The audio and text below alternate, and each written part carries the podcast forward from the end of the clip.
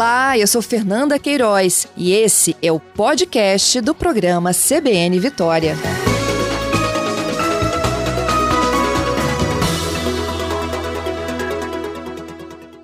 Daniel, bom dia. Fernanda, bom dia. É um prazer falar com a CBN Vitória. Eu é que agradeço, Daniel, a sua gentileza. É, Daniel, você está no Rio, né? Eu estou em Campo Grande, Mato Grosso do Sul, mas. Está em Mato Grosso? no Rio. Me conta, como que é a sua rotina em Mato Grosso, para a gente entender um pouco esse Brasil nosso?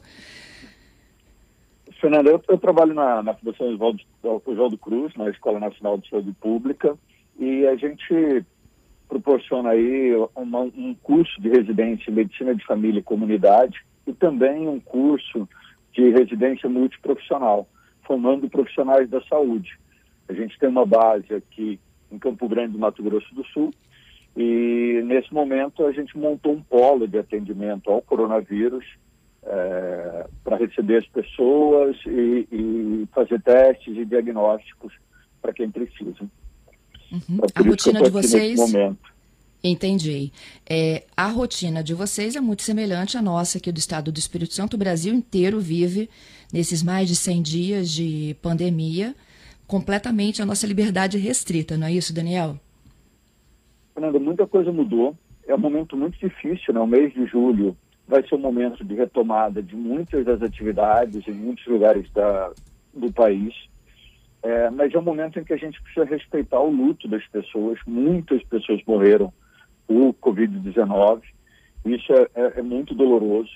Também é um momento que muitas pessoas vão ter pânico para voltar às suas atividades, vão estar muito preocupadas com o retorno das atividades mas esse retorno vai ser importante ser feito de maneira gradual e organizada. O retorno é necessário, muitas coisas, é, muitas cidades já, já percebem uma diminuição importante do número de casos de Covid-19 também de solicitações de internação para Covid-19. Então, essa, esse retorno gradual ele vai começar a acontecer na maioria das localidades do país agora no mês de julho. É, algumas localidades começaram no mês de junho, mas a maioria das capitais deve começar mesmo no mês de julho. E é um retorno que não é uma total normalidade. A gente ainda vai levar um tempo para readquirir alguns hábitos que a gente tinha anteriormente. Uhum. Então, Mesmo com é, essa é um curva. Todo mundo deve ter também um pouco de empatia com o outro e se colocar no local, no, no lugar do outro para entender que, para algumas pessoas, a retomada é muito importante, não só por questões econômicas, mas principalmente é, por questões de saúde mental, por questões de necessidade de fazer exercício. Então, é, é, é momento também, a gente vai entrar num novo momento em que a gente vai precisar ter mais tolerância e compreensão em relação ao outro, né? Entendido. É, é, a gente fala dessa possível retomada, alguns em junho, outros em julho, né? As escolas um pouco mais para frente. Agora, essa retomada, ela é segura, mesmo a gente ainda enfrentando aí um pico da doença? Fernanda, a gente vai, provavelmente, o pico na maioria das capitais aconteceu no mês de maio. É, na maioria das capitais, a gente vê uma, um decréscimo do número de casos. É importante a gente trabalhar com os dados sempre atualizados pela data do início dos sintomas e quando trabalhar com os óbitos pela data do óbito. É, e essa retomada ela vai ter que se preocupar com três grupos. Um grupo daquelas pessoas que já tiveram Covid-19, que já têm imunoglobulina G e que vão ter, obviamente, uma possibilidade de retomar suas atividades sem risco algum, porque elas estão imunes à Covid-19, pelo menos é o que a grande maioria dos artigos tem mostrado hoje. É, segunda, é, mesmo essa, segunda... essa imunidade aparecendo agora por um período pequeno, de três meses. É, tem um, um, estudo que apontou que pode ser que essa imunidade dure três meses, mas as evidências científicas mais sólidas hoje mostram que essa imunidade dura mais de ano. Algum, um pequeno grupo de pessoas que teve uma que teve Covid assintomático ou sintomático ela pode ter uma sorologia baixa é, para IgG e ter uma imunidade um pouco menos duradoura. É, o tempo de duração dessa imunidade se acredita que é, é, bem superior a um ano, mas não se sabe se é para a vida toda.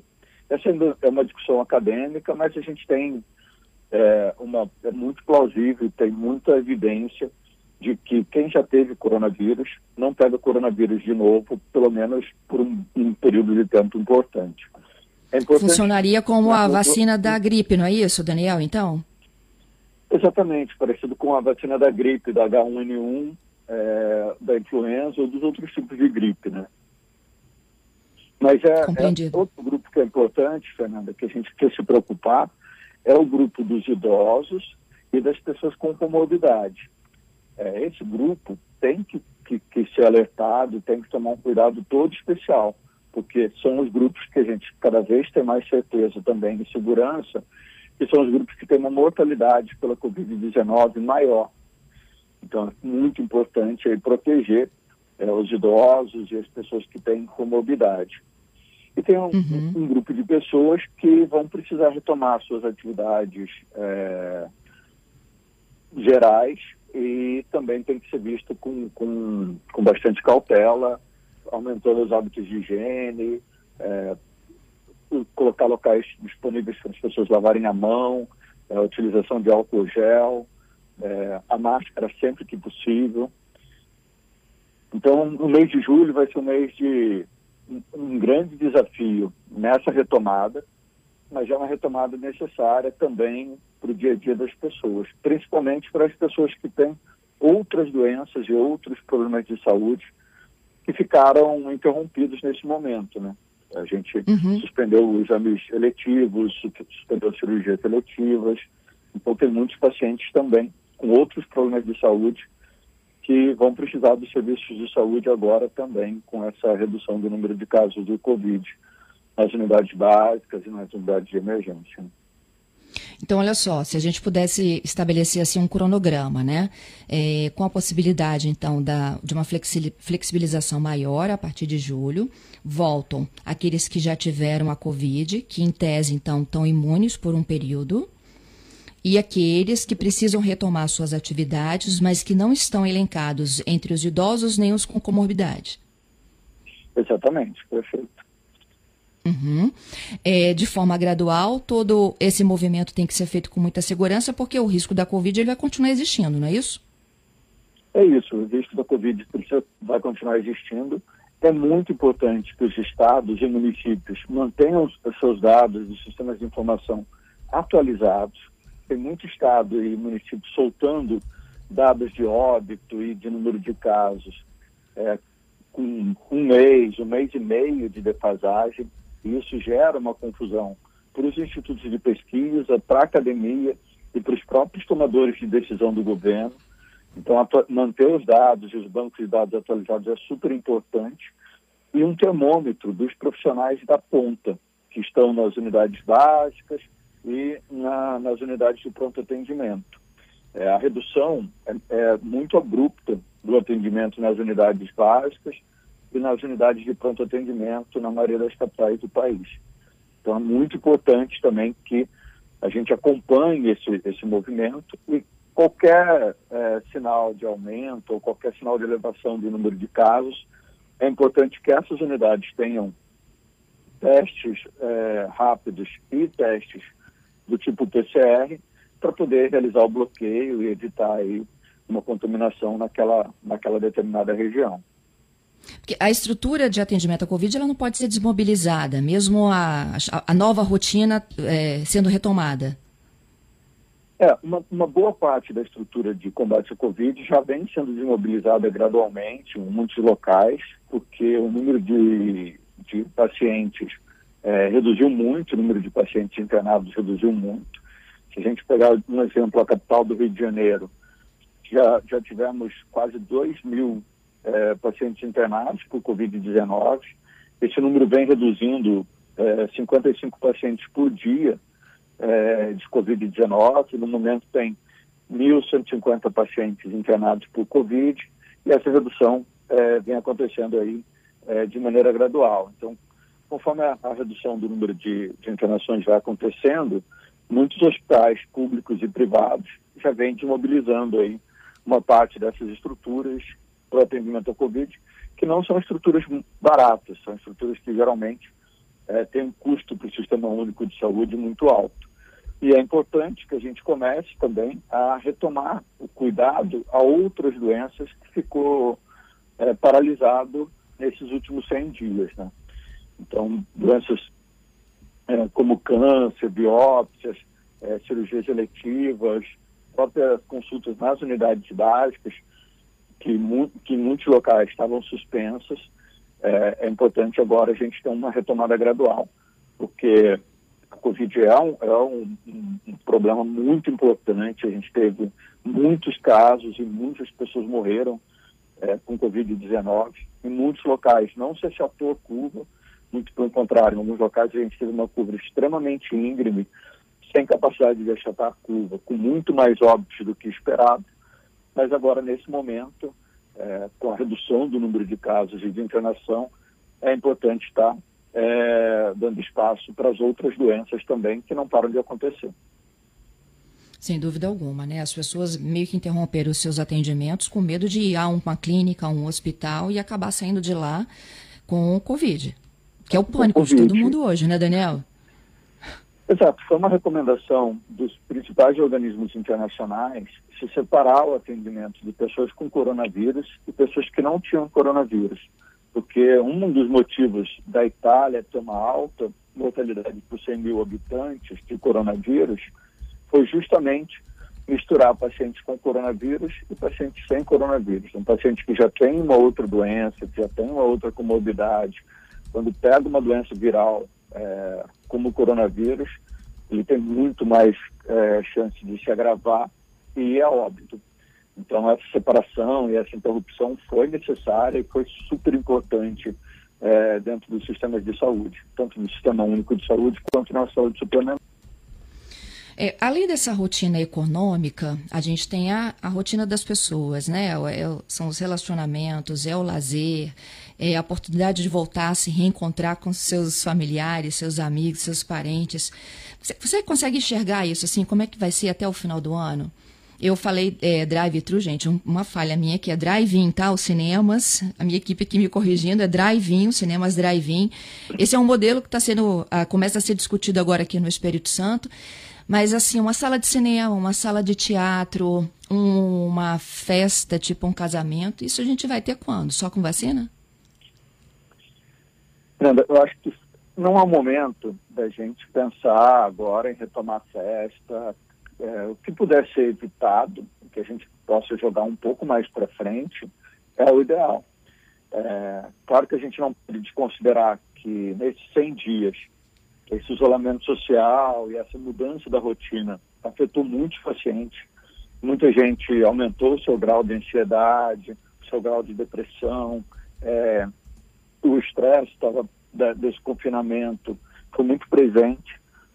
A gente arrumou muitas soluções para isso, aumentamos o tempo conectado com as outras pessoas, é, aumentamos aí a atenção aos nossos familiares e aos amigos mais distantes, mais próximos e distantes por telefone, pela internet, é, mas isso nem sempre é o suficiente. Então, a gente não pode desconsiderar a necessidade das pessoas de voltarem a ter contato, de voltarem a algumas atividades.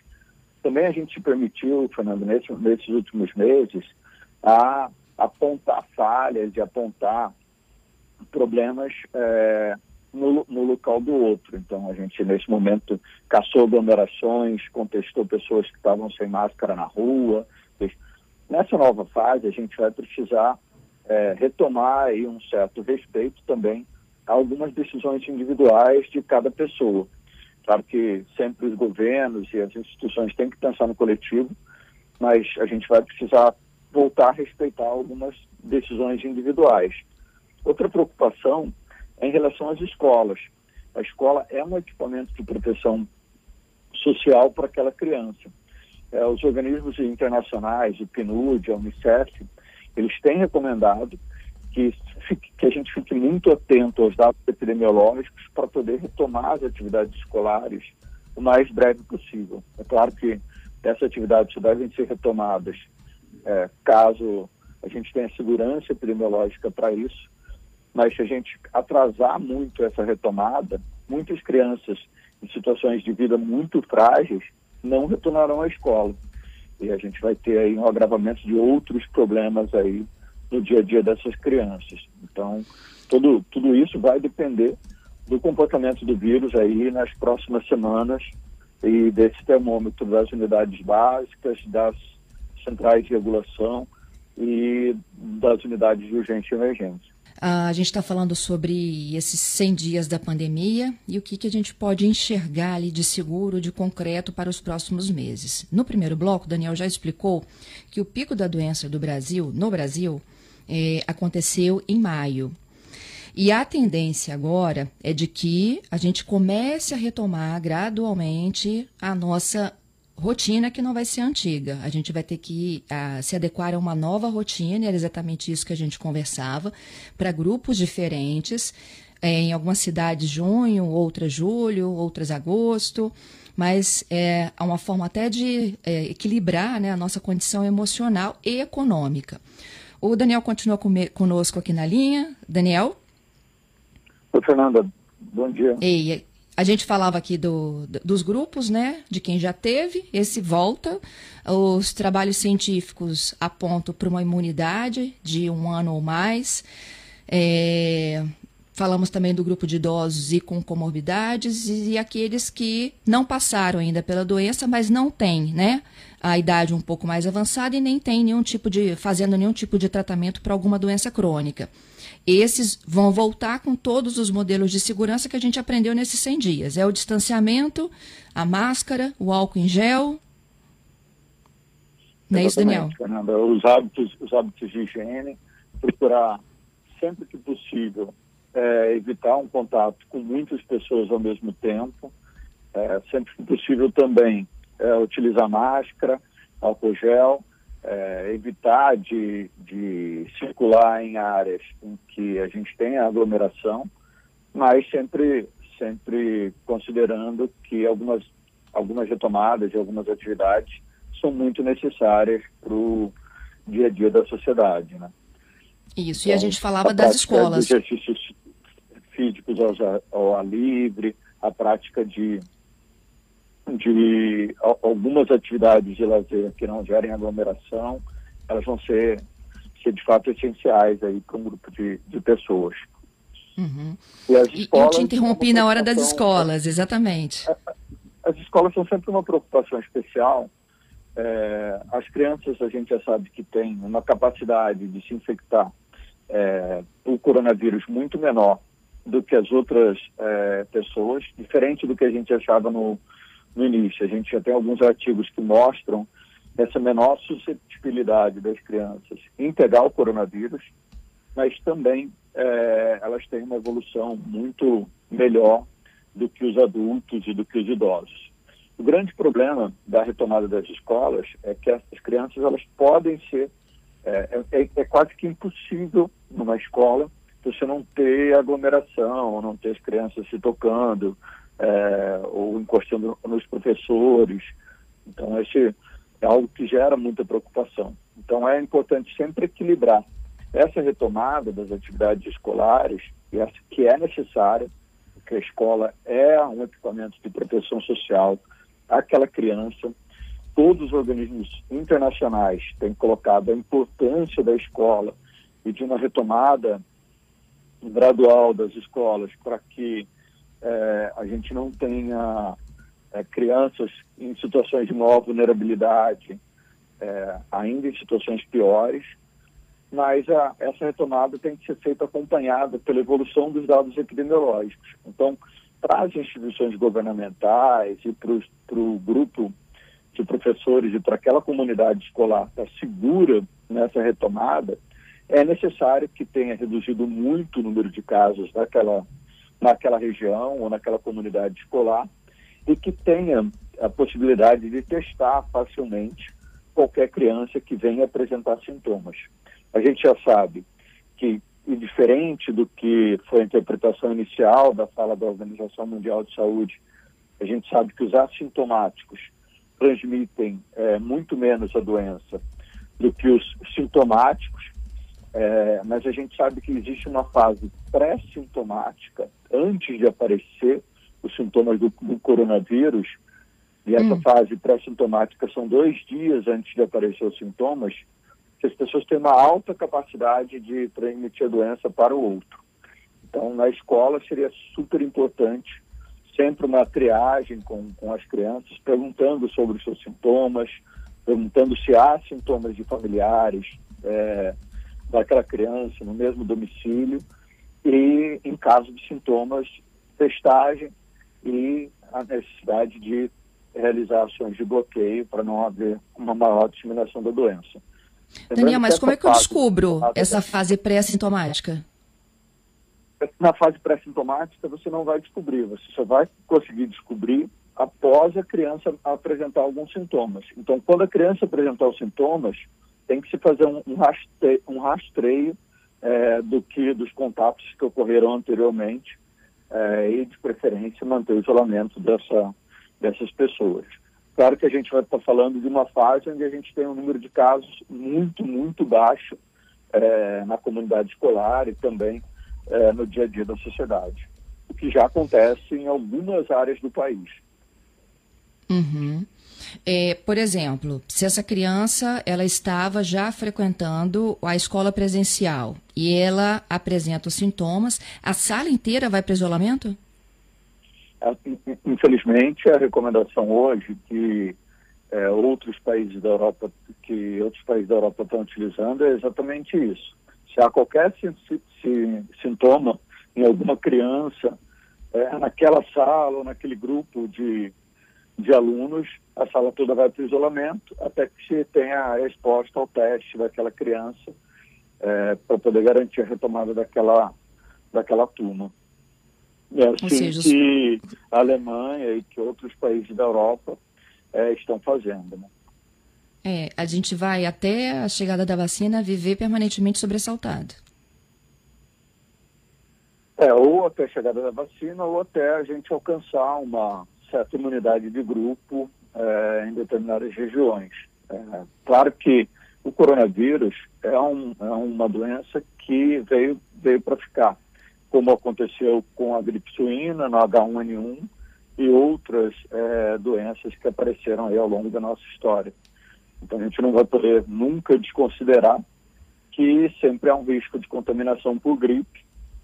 Agora, esse risco vai reduzir muito, dependendo dessa capacidade de imunidade e da duração dessa imunidade em determinada região e também a chegada da vacina. Os testes com vacina já estão bastante promissores. A Inglaterra e Oxford já prometem vacinas aí para o início de novembro. É, a gente tem uma, duas vacinas em fase 3 sendo testadas no Brasil. E o Brasil foi escolhido para testar essas vacinas justamente pela alta incidência do número de casos que a gente está é, tá tendo.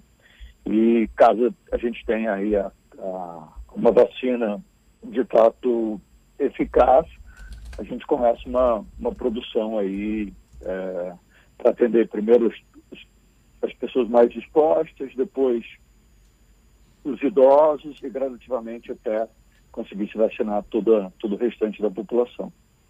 Excelente. É, sobre idosos, eu também li recentemente de que há dúvidas, né, de até se eles serão imunizados. A gente já, já vê que os idosos que tiveram Covid, é, eles têm, eles desenvolvem uma imunidade bastante forte e uma reação imunológica muito forte à doença é, até muito exacerbada é, em muitos casos, o que geram, é, o que gera de fato o agravamento da doença nesses idosos. Então, muito provavelmente os idosos sim vão ter uma imunidade é, importante também com a vacina. Né?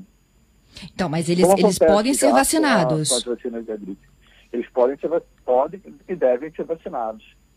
Entendi. Se a vacina chegar, certamente o grupo prioritário para essa para essa vacinação será o grupo acima de 60 anos. Né? Entendido. É, voltando aqui à questão da imunidade do grupo, de grupo, né? São 70% da população? Então, no início da Covid-19, é, a maioria dos pesquisadores acreditava que precisaria entre 60% a 70% da população é, para a gente ter uma imunidade de grupo confiável. Hoje a gente já vê alguns países do mundo com um grupo de pessoas que tiveram Covid-19 muito menor do que esse, em torno de 17% a 20%, como é o caso da, da Itália, da Espanha, é, da Alemanha. E, e, nesses grupos a gente já vê uma redução aí da, da prevalência e da, da incidência da Covid-19, de casos novos acontecendo. Então essa, essa é uma preocupação sim. É, qual o número ideal em relação à imunidade de grupo?